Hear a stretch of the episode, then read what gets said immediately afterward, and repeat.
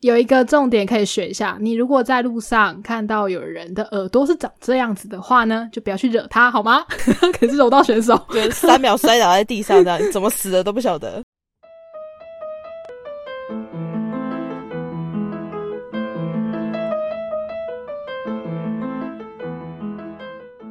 嗨，欢迎大家来到乐乐乐园，我是 Jennifer。我是 k a e y 哎，我要马上很快的进入主题。Yep，七月二十三日奥运开幕式，呃，有一群优秀的选手呢，现在正在日本东京参加比赛。Yes，好，那我们就立刻来聊聊。请问 Jennifer 小姐，你小时候有关注过什么运动赛事吗？或是你有看过什么比赛，然后有留下一些印象深刻的地方？呃，哥哥的足球赛算吗？啊，算啦算啦，我觉得运动赛事都算啦。可是并没有留下什么印象深刻的地方，印象深刻的就是会吃便当。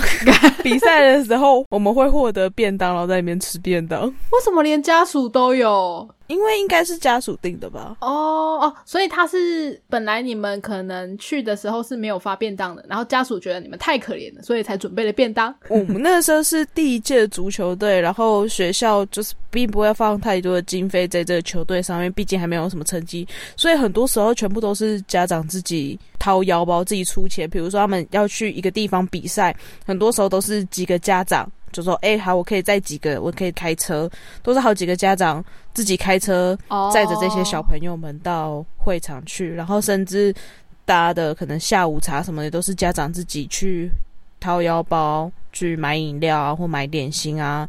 然后就是送给这些小朋友吃这样子。那你们有教练吗？有啊有啊有啊有教练。哦，那是就是其他的经费啊，都是家长提供的这样。比较一些杂志的部分都是要自己掏腰包的，不算是学校的。它是学校的，可是因为是第一届，所以根本不会放太多钱在这上面。哦哦，就是他可能还是有一点点经费，但是就是可能请那个教练就没了。对你可能需要有成绩哦，你才会有经费在这上面。所以到比较后面的就好一点，后几届的他们的比赛。可能就会有包游览车带他们出去比赛，这样不然以前都是家长在哦。以前就是会跟着哥哥他们就是去比赛啊，然后在场边这样看，然后帮忙加油，然后在那边吃便当。那你看得懂吗？还是你只是去吃便当的？呃，我是吃便当的，因为看不懂。说实在的。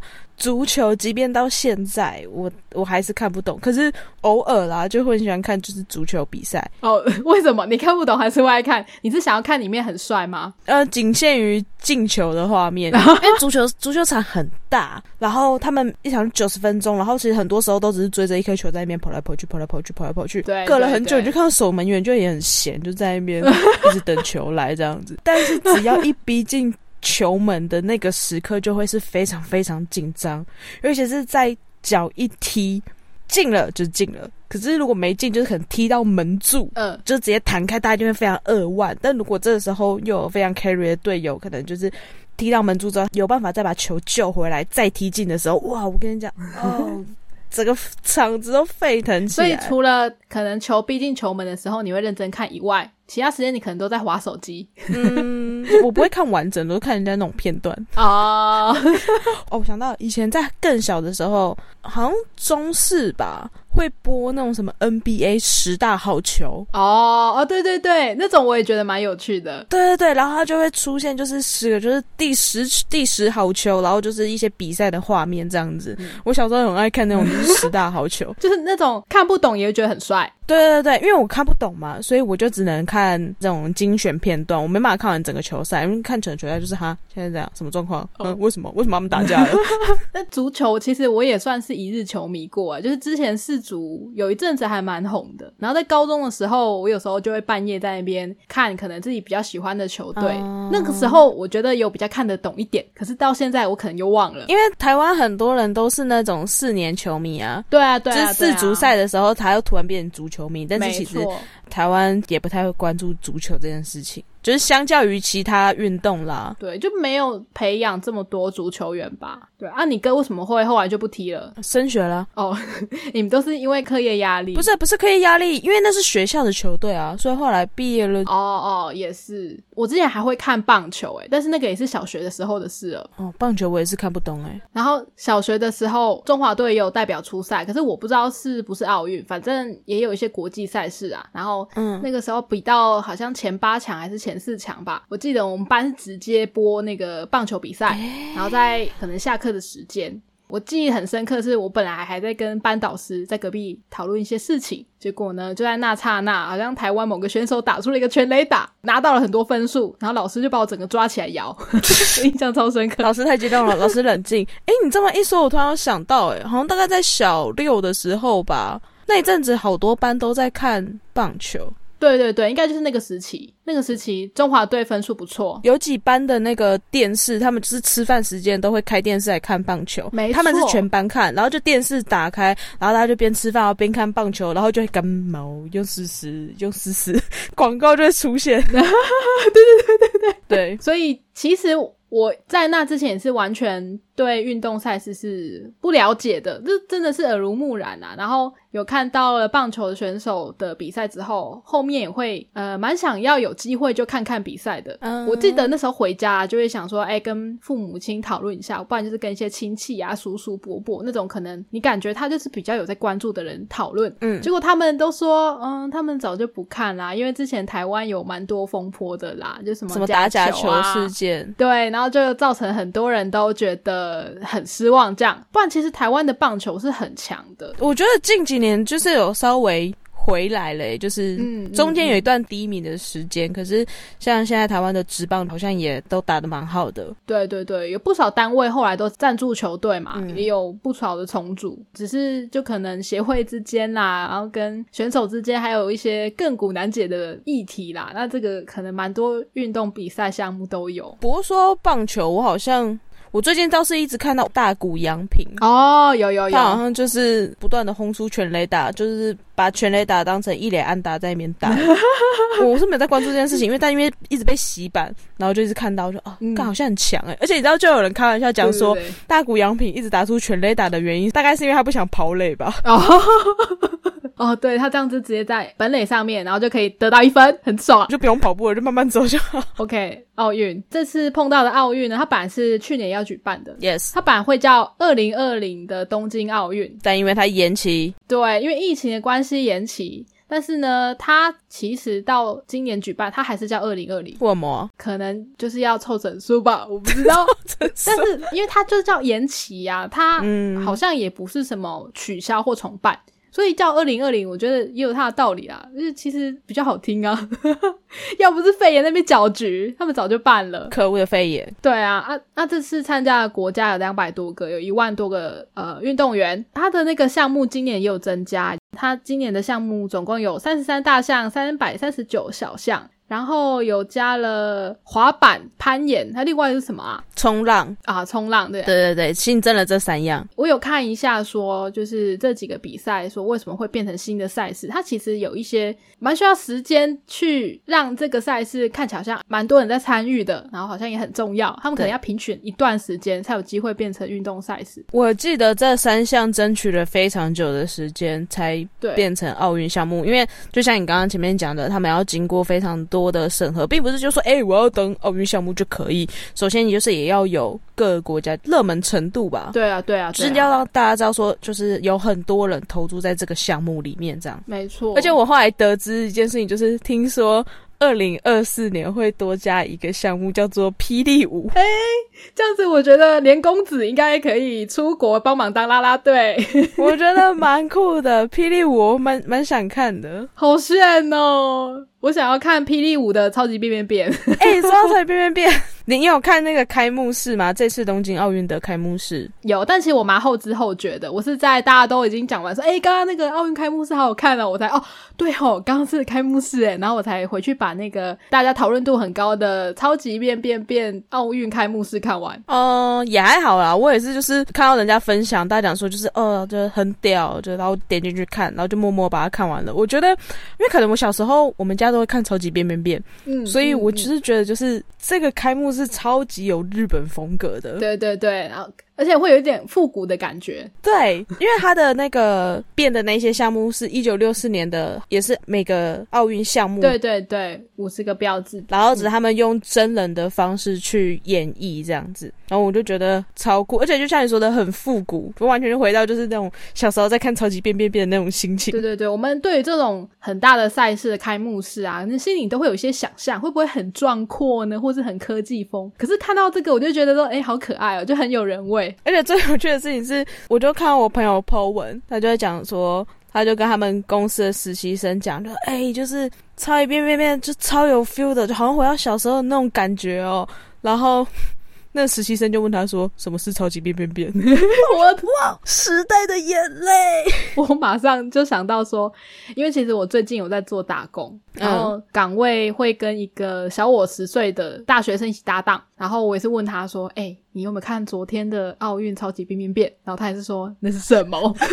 我就感觉到深深的代沟。而且我没，但我没记错，近几年其实超级变变变。这个节目一直都有啊，哎，我其实不知道，哎，我没记错的话，我记得它一直都有，就其实它没有消逝过，因为现在综艺节目越来越多，他可能没有像以前那么红了。对啊，因为他其实也算是一个很久的节目啦，然后大家可能现在跑去看《大嘻哈时代》之类的吧，不然就是追剧，就不会关注《超级变变变》，他对这个东西就是没有记忆点啊。才不会呢！他们都去看那个韩综，都看 Running Man 啊。啊，对对对，或者什么奔跑吧兄弟。所以当下我要解释说这个是什么东西的时候呢，其实也是有点小困难。然后我只能给他涂说，哦，就是长这样，就是那个开幕式，他就是超级变变变。对对对，哦，我真的以前小时候很喜欢看，尤其是他们不是最后会评分的时候吗？都会替那些参加者就是捏一把冷汗，很紧张。对，他是早期算是很知名的那种选秀节目吧，其实也也有点感觉。哎，对，虽然说得到冠军的人并不会加入什么经纪公司或是发唱片，可是他们有奖金可以拿。对你有记得以前看过什么比较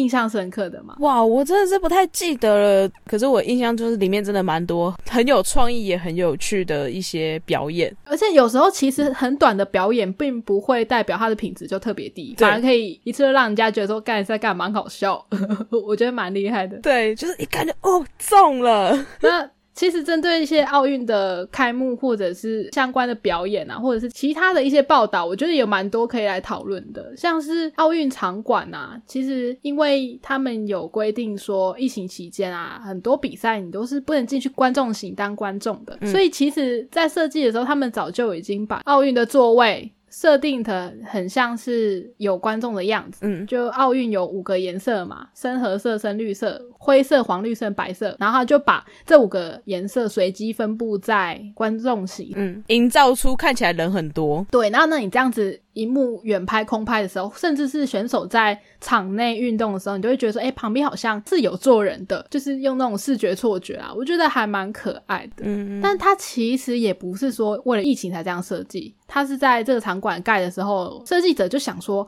可能不是每个赛事都有这么多观众买票，嗯，然后他想要让选手说，哦，好像有人在看他比赛的感觉，所以才打算做这个设计。好温柔的设计师哦，对，没想到因为疫情的关系，真的。算是派上用场，超前部署啊！对对对对，就很多人讲说你是不是会预测，你怎么会知道？然后他也是啊，没有，我我就是用这个心情去设计的这样。然后还有一个东西是，我不知道你有没有看开幕式？没有。呃，有一段呢是有一个非常巨大的木质奥运徽章。它就被推出来，那个木质的奥运 logo 呢？它其实是在五十七年前啊，五十七年前东京也有举办奥运，然后那个时候各国代表团跟运动员就会从他们家乡拿来很多树，然后就种在日本当地，这样可能东京也有啊，然后爱知县也有啊，大阪也有，在全国四十七个县市就种下来。然后五十七年后呢，这些树就长大了，所以他们就用那些树来做这个 logo，所以其实是有一个传承的意义哦，好酷哦！这件事好像其实也是跟他们那个像神社可能要移到其他位置的时候，也会做一样的事情。嗯，例如说几年后要在另外一个地方把神社搬过去，那我们就先在那个地方。先种好树，呃，我要搬过去的时候，那边就有树可以用了。哦，就是跟他们的一些传统盖房子的一些方式有关系啦。所以每一个项目去探究，就会发现说，它其实都很有文化的意义，也蛮酷的。诶，那我想知道，他们五十七年前在种那个树的时候，就已经知道二零二零年在东京办奥运了吗？应该也没有，因为其实办奥运这种事情是要申请，而且申请时间很早诶。像呃二零二零这个奥运，它必须十年前就申请，然后他申请，他有一些人要投票啊，一定不只有日本申请嘛，也有其他国家。啊，如果你真的确定可以办了，他也是隔一年才会通知获得这个举办资格了。那获得举办资格，他一定中间很多准备啊，所以时间也是非常久。他可能七八年前就要开始想说，哎，我要在哪里盖场馆啊？然后我可能选手来要选手村什么这些东西全部都要规划。我想说，他们五十七年前都规划好了。我们二零二零年的时候要再争取到这个办奥运啊，我们先把树种起来。然后都会预测啊，不然就是跟那个盖场馆的设计师一样，早就想好了，可能会有 COVID nineteen。对，还有一个我看到讨论，我觉得也蛮有趣的，就是其中一段表演呢，有那个日本的国宝大师叫做四川海老藏，他是歌舞伎的大师。嗯，然后呢，有一个动作是他会看着荧幕，有点像是歌仔戏那种亮相的感觉。嗯，就有人在讨论说，他这个姿势呢，其实是有消灾解厄的意思。哦，就是你如果被这个眼睛一瞪，你可能就身强体健，然后长命百岁之类的吧。哦，我要赶快就去看一次那个开幕式。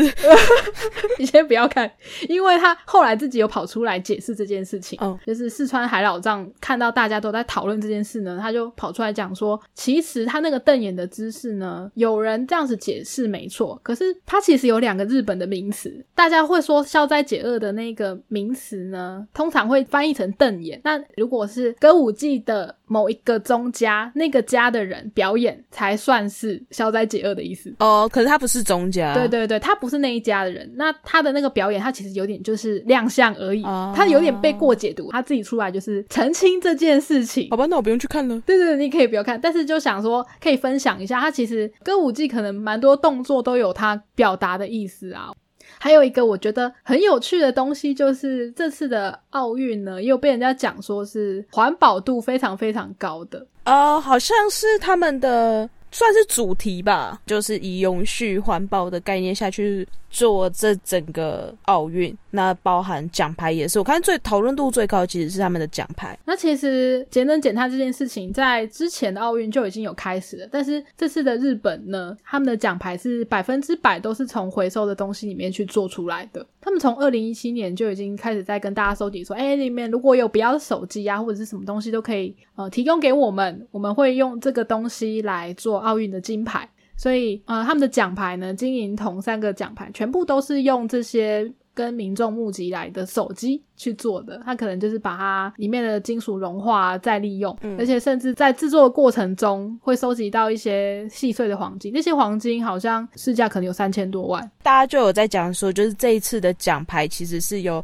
全日本人民一起做出来的奖牌。对对对，就有一种凝聚了大家的努力，才有办法让这个奖牌成功的做出来的感觉。我觉得这次日本，因为他们其实之前历经了蛮多事情啊，像三一啊，不然就。是呃核灾嘛，所以很多人就在讲说，其实办奥运这件事情对有些人来讲是一个复兴啊，就是不管是经济或者是文化的复兴，对，但是又。非常不巧的又遇到了疫情，然后我就觉得，哎，真是蛮辛苦的。我真的觉得他们蛮用心的，因为包含就是奖牌的那个背带，挂在脖子上的那个背带，也是有经过特别设计的，就是包含它的材质也一样是回收材质之外，不知道有没有发现，就是它左右两边的颜色不太一样。没有，我没有认真看，我只有看杨永伟在擦银牌，很可爱，这样 在那边蹭银牌，哦，好可爱的。对，我只有看到那个。但其实基本上它的设计就是两边颜色不一样，但它这两。边的图案都是日本的传统图案哦哦，所以可能每一届的奥运都有不同的巧思之类的。对，也许有，只是刚好这届有特别关注，然后就有发现到说，哎，他们的图案是来自于传统和服的技术哦，好可爱哦。所以其实都有特别设计。好好好，讲到奥运啊，我最近有看到一个算是分享嘛，就有人在讲说，因为大家其实都蛮想要奥运的时候蹭一波热度，嗯，例如像我们现在也是在蹭热度。没错，然后呢，不同的品牌也会想要说，哎，那就趁这个时候，算是表达一下挺运动或者是挺选手的这种决心，然后也会做相关的促销活动。可是其实奥委会有说，如果你是主要赞助商啊，或者是一些代理商啊，有些相关的关系呢，你才能用奥运这两个字或者是奥运的 logo 去做宣传，不然你就是犯法的，侵犯了著作权法。可是这件事情是在今年特别提出吗？还是其实一直以来都有这个规定？因为总觉得以前好像没有听。我觉得应该一直都有，可是因为现在网络又更发达了，然后才比较更知道这个事情。如果他看到你是非官方配合的赞助商，马上检举。对，我不知道他们会不会这么积极去做这件事情啦。可是反正有人就提出了，那大家就是在使用上多注意一点就好。好，可是像我们这种只是在聊聊干话的，没有盈利的单位呢，其实应该就还好，我们就可以好好的直接在标题上面打，我们就是在讨论奥运，没有关系。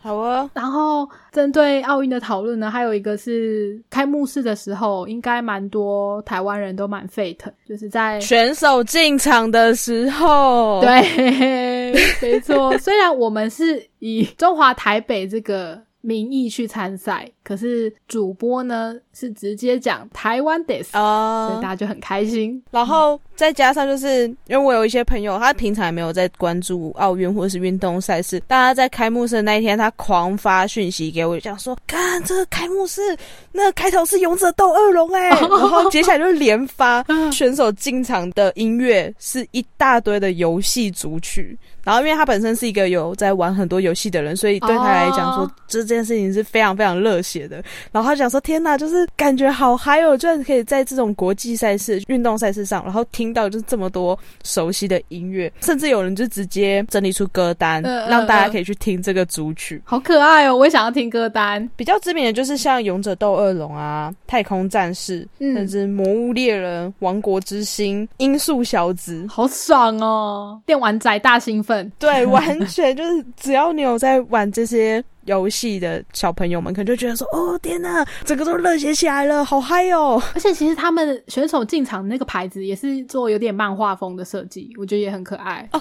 他是做那个漫画的对话框，对对对，他就是彻底要把他们日本的所有文化的东西全部都塞在这个奥运的活动里面，让所有人都看到，我觉得很用心。然后有人讨论到说，呃，为什么日本要把台湾放在韩国后面呢？是不是为了要帮台湾证明？但是其实好像本来就有相关的协议，说为了要分清楚中国跟台湾队，呃，不是台湾队。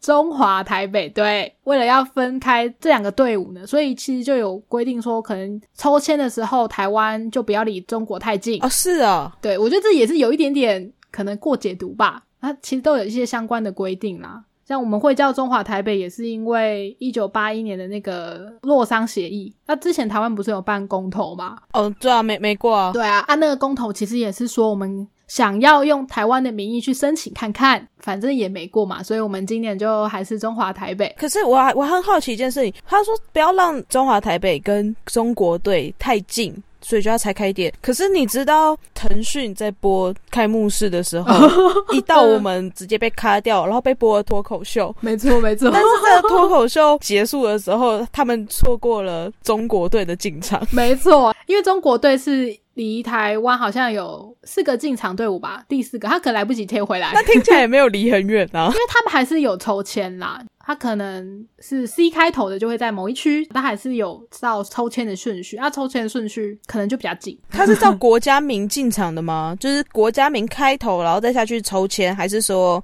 直接一开始就是都抽签，他有先照国家名，然后再抽签，所以其实每年的位置都不一定会在一样的地方。嗯，但我还是觉得很酷啊，因为我关注一些脱口秀演员嘛，他们常说：“天啊，这应该就是讲脱口秀的至高荣耀了吧？可以出现在奥运，直接卡掉，然后还讲完他的段子。而且其实我们的队伍还是有出现一秒，所以在整个。中国呢，能看到的唯一有中字辈的华人队伍呢，就是中华台北，不是中国。然后他们自己的什么都看不到，哭啊，帮哭。他可能还要翻墙才看到完整版。对，哎，那讲到这届奥运最重要的东西，除了以上的这些讨论之外呢，我觉得最重要的东西就是选手啦。没错，我们可以来聊聊我们这些辛苦的选手们，跟造成轰动的选手。第一个台湾族勇士杨永伟，呃，是台湾今年奥运第一个获得奖牌的选手。对，而且他的比赛项目是柔道，那柔道也是我们第一次拿牌。嗯，说实在的呢，我一开始真的没有非常的热心关注奥运，直到呢柔道比赛完，然后我就在那个推特上面看到日本人在讲说。台湾的选手也太帅了吧！然后我想说，我才我在想说，哎，怎么连这个地方都会看到？我才去搜寻，发现说，哦，看推特整个充满杨永伟的照片，然后连他 IG 什么都翻出来。对，听说推特整个炸掉。对，然后还有一个 tag 叫做台湾的选手，他就是用日文写的这样。然后那个 tag 也是有上推特的呃热门趋势，然后我就点进去看了很多，就啊。真的很好看，一大堆杨永伟的照片，没错。然后也有很多小迷妹很兴奋说：“哎，他现在还是单身。”哦，听说好像在得奖之后的没多久吧。就是已经有人整理出了杨永伟的八卦维基，八卦维基是什么？就是维基百科，然后就是杨永伟的一些资料。就也有人那边酸说，啊，杨永伟就不高，你们在那边嗨什么？然后我才知道说，他才一百六十七公分哦，真的？对，可是他的一些 IG 的照片什么的，其实。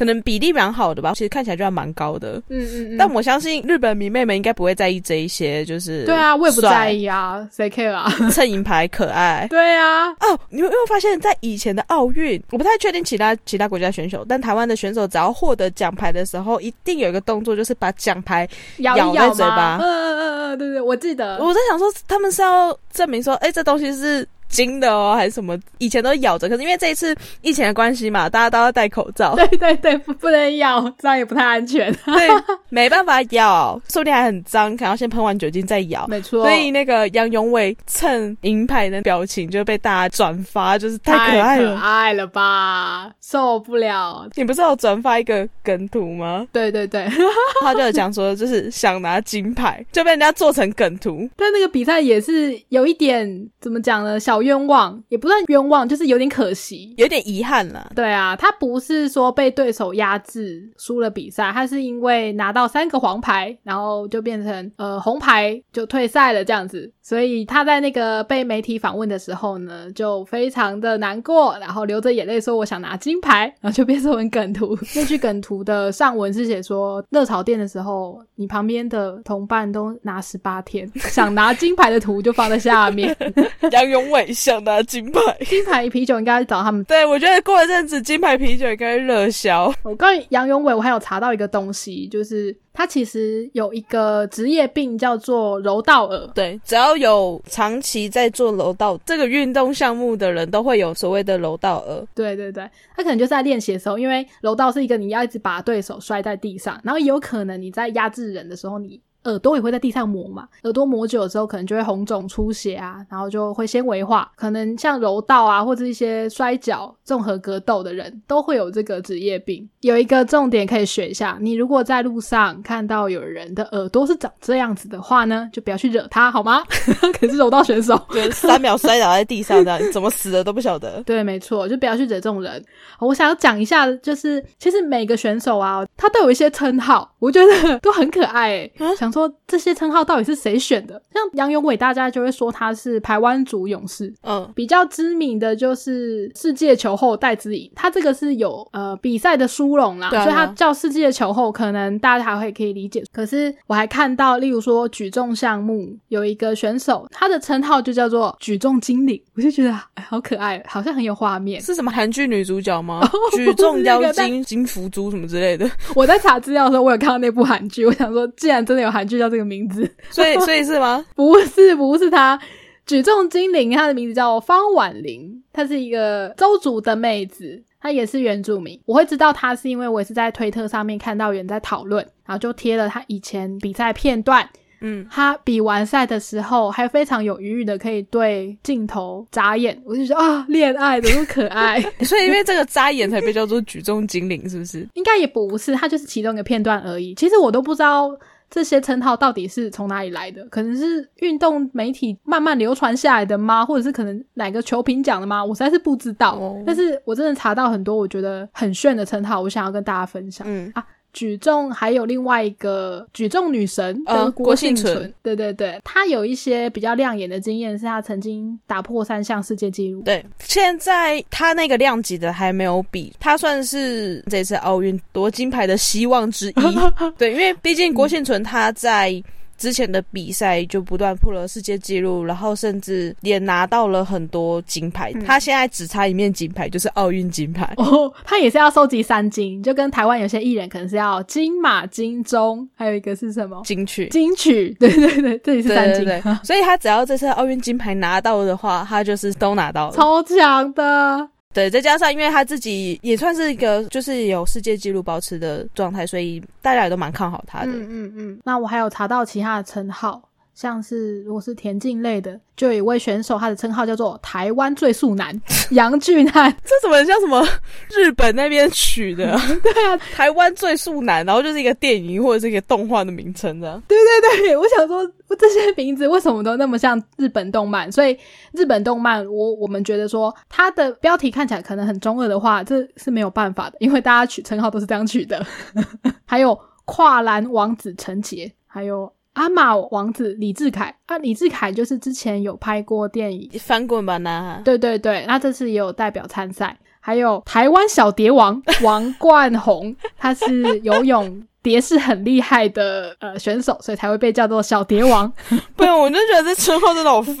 对，到底是谁想的？这次还有一些常胜军，常常在替台湾出赛的选手。你刚刚讲那个世界球后代之一嘛？嗯，还有羽球一哥周天成。另外一个是他今年就要在奥运打他最后一场退役赛，就是卢彦卢彦勋网球一哥，觉得他的人生真的是蛮厉害的。他真的太可惜了，他的维基百科有够长，嗯，然后我在看的时候也觉得说，哎，这个人的故事应该可以画成漫画吧，超强，多爱画成漫画，日本人吧，就是如果日本人看到，应该就把它画成漫画。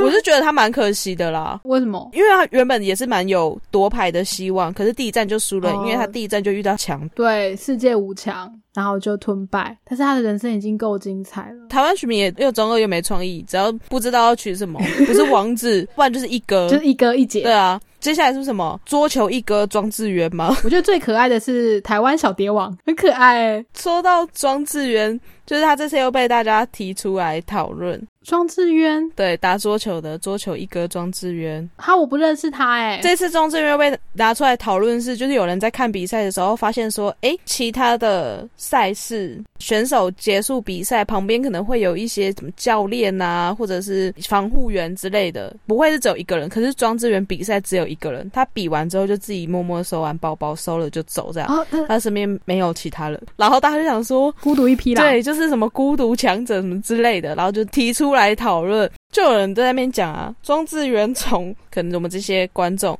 从小学的时候就已经听到庄智渊在打球，庄智渊这个名字了，然后直到我们都已经长大成人了，他还在打奥运哦，对对对，他也是老将啦，庄智渊已经四十岁了，也有人就是在讲说。啊，庄智渊在台湾就已经是教练等级了，他还需要带什么教练？也没有什么人可以指导他了吧？其实，对，然后所以他说顶多就是带个防护员吧，他要什么教练？他就是教练，他自己就是，他可以自己参赛。我觉得台湾的有一些球评跟赛评也蛮好笑的，其实他们干话都蛮多的。嗯，但我就有看到赛评跟球评在讨论说，那个洪元熙他是我们的体操选手之一，其中一个就问另外一个人说：“哎，你觉得他的头发是烫的还是天然的？” 感超无聊。另外一个就回说：“是烫的啦。”你没有看到里面就直的吗？我以前还看他小时候，蛮多干话。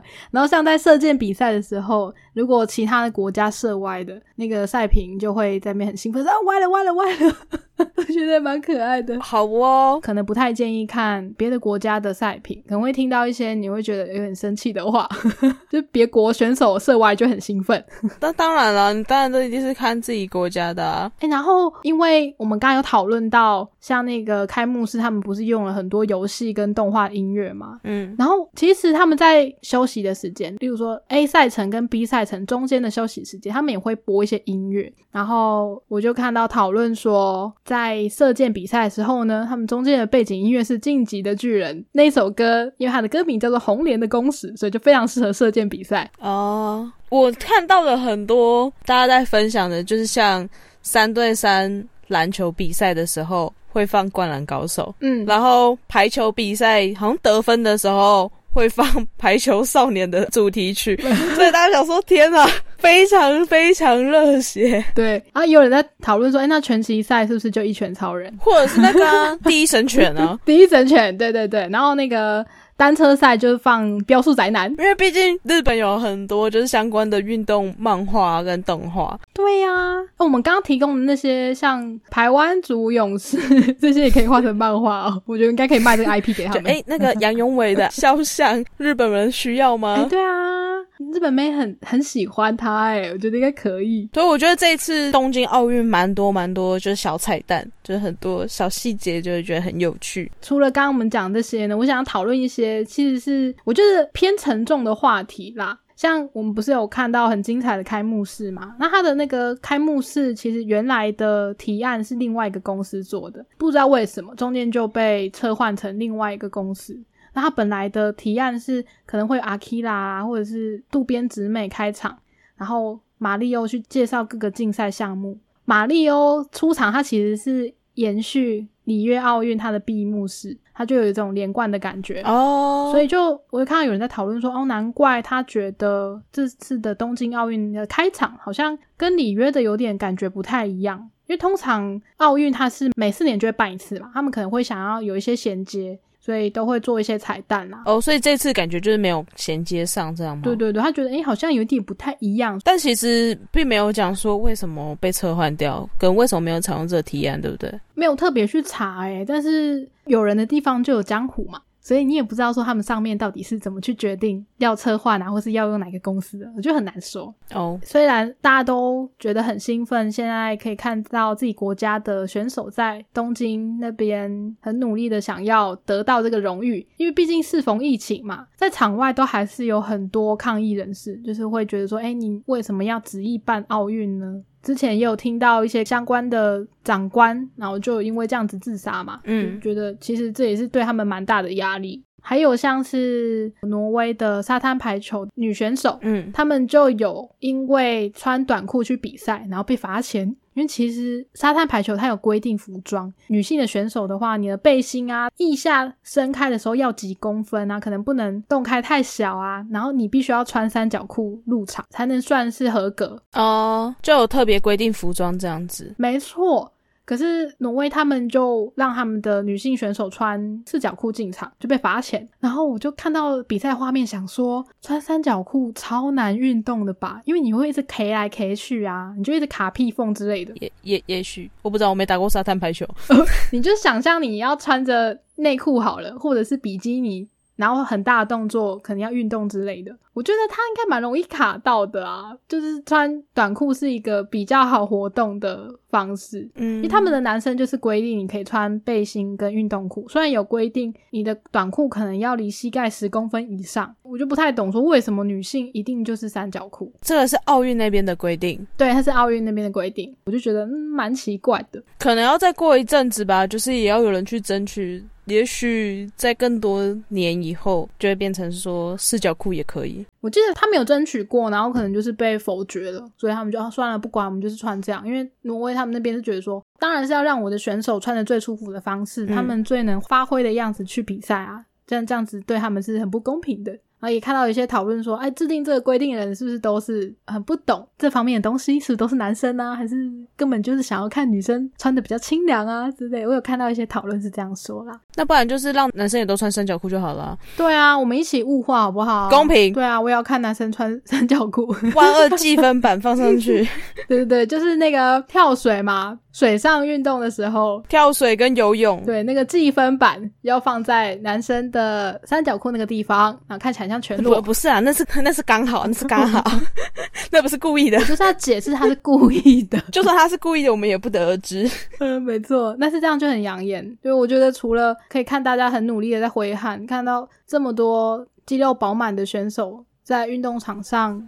努力，我就觉得很好看，眼睛被养得很舒服，好好哦啊！还有一个。讨论是有讲到，其实除了代表国家出赛的，还有一个队伍比较特别，是难民队。它不是代表任何国家，有可能是因为战火，然后颠沛流离，本身也是运动选手，所以他们就组成一个难民队参赛。我觉得这点是还蛮感动。所以这个难民队里面的选手是各个国家的人吗？他就不限哪个国家这样？对，可能是各个国家的。你可能因为迫于生活啊，或者是战火。或者是真的有什么不可抗力的条件，你就没有办法在国家里面生活，然后没有办法就是以他们国家代表的形式出赛这样。没错，然后他们就会组成难民队参赛这样子。我觉得这点是蛮值得之后可能国际更加重视吧，因为还是很多国家会因为战争啊，或者是国家内乱，导致说很多难民不知道该怎么安置。我觉得这也是一个议题。嗯，不知道接什么。好，我只能接好哦。好哦，我们刚刚不是有讲到很多选手吗？那你觉得，如果是你的话呢？你应该会有什么称号？然后你要参赛什么项目？呃。我会想参加射箭，然后我要叫做鹰眼 Jennifer。鹰眼我觉得有点一般呢，那不然叫什么？还是你要考虑王族称号，公主王子系列？我不要，听起来很弱，听起来超 low 的。那那个台湾最准女也不要啊，这其实好像都没什么梗。神鬼射手 Jennifer，嗯，好奇怪哦。哎，你不是很不喜欢神鬼系列，你还拿神鬼系列出来讲？因为台湾最喜欢神鬼啊。我不要当。鹰眼呐，好，你要当鹰眼 Jennifer，鹰眼帅，我要当鹰眼 Jennifer，不然什么望远镜 Jennifer，望远镜好像没有很没有攻击力的感觉。对呀，说鹰眼是不是很帅？锐利的眼睛，火眼金睛 Jennifer，不要，这很怂，好老好俗气哦。啊，人家的称号都有四个字，你只有两个字，两个字就两个字啊，两个字也很帅啊。哎，我以为你会想要参加滑板呢。哦，还好，因为我知道我是废物啊。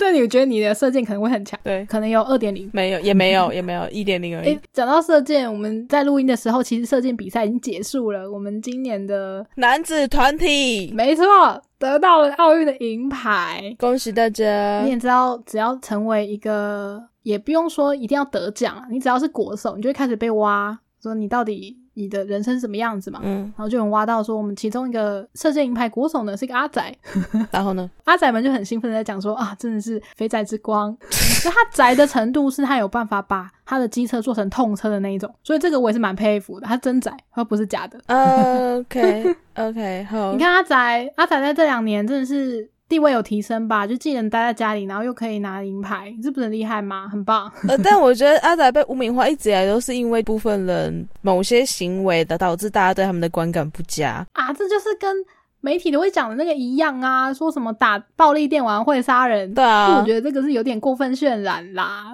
大部分阿仔都很乖的，好不好？都不出门的。好啦，那毕竟这个奥运还会持续到八月八号。嗯，虽然说我们节目播出的时候，应该也是离今年讨论有一段时间，陆续很多赛程都已经比完了。但是我就会在 IG 上面持续剖一些有关的东西，因为毕竟这次的举办的国家是日本嘛。除了中文以外的语言呢，我觉得日文我比较看得懂，所以我应该会看一些有趣的再跟大家分享。好哦，我们最后来个结尾吧。我觉得对于日本来说，这次奥运啊，可能是一个复兴；对台湾来说，是一个可能让其他人更加认识我们的机会。每次的国际赛事都是吧？这次可能又因为疫情的关系，大家。感触又更深吧，所以我就会觉得。嗯，也是蛮好的。你看，台湾人只看到日本讲“台湾”两个字就高潮成这样子，仔细想一想也是蛮心酸的。到底什么时候才能用更正大光明的方式参加各种国际赛事呢？可能公投过了吧，或者中国毁灭了？呃，中国毁灭，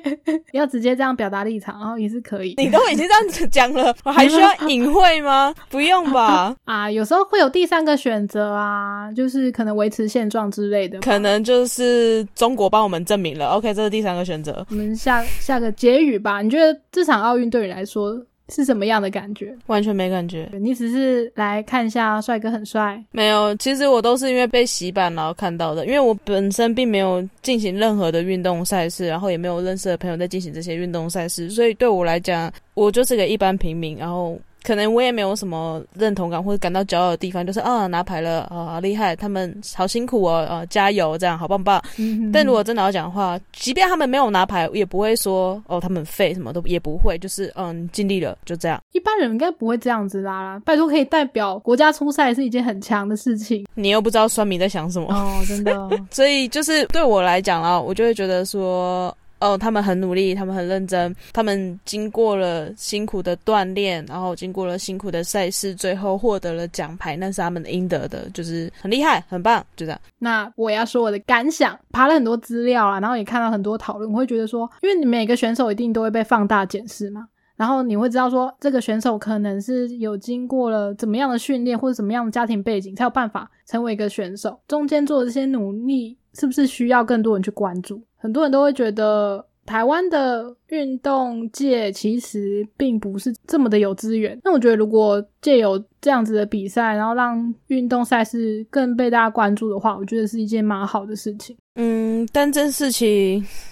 啊，这件事情真的不好讲，因为其实有时候资源只是被掌握在少部分人手里，对啊，就被这些人掌握住了。他们根本也不愿意去下放这些权利，或者是让其他选手获得相对应的资源。所以，就算大家关注，但这件事情没有被改变的话，也不是说就不关注了啦。但就觉得说，这不是只有大家去关注就可以改变得了的事实。大家都需要努力。对啊，对啊，但。至少说你有看到啦，就跟你讲的一样。刚刚你不是有讲到说，你之前足球队很没资源的时候，就是家长出钱出力嘛，自己这样子栽下去做的。我觉得可能最容易的就是这样子吧。但至少有一些完全不知道的人开始认知到这件事之后，我觉得可能啦，我就往好处想，正面思考，可能会有多一点改善吧。就希望可以这样。嗯，好，希望就是这些拿到奖牌的选手们能拿到奖金之后，可以获得更好的资源跟更好的训练。对，没错，好吧，那这次奥运，如果说看到什么有趣的，我就放 IG 上，记得要追踪我们的 IG 啊，订阅。好哦，然后如果有任何想法，就是也都可以留言跟我们说。对，或者是你有看到其他国家或者是台湾一些很帅或者很正 的选手，都可以分享给我们。对对对，那赞助连接就在那边。如果你觉得我们的节目还不错的话，可以给我们一些鼓励，然后记得分享给你所有的朋友。拜拜，拜拜。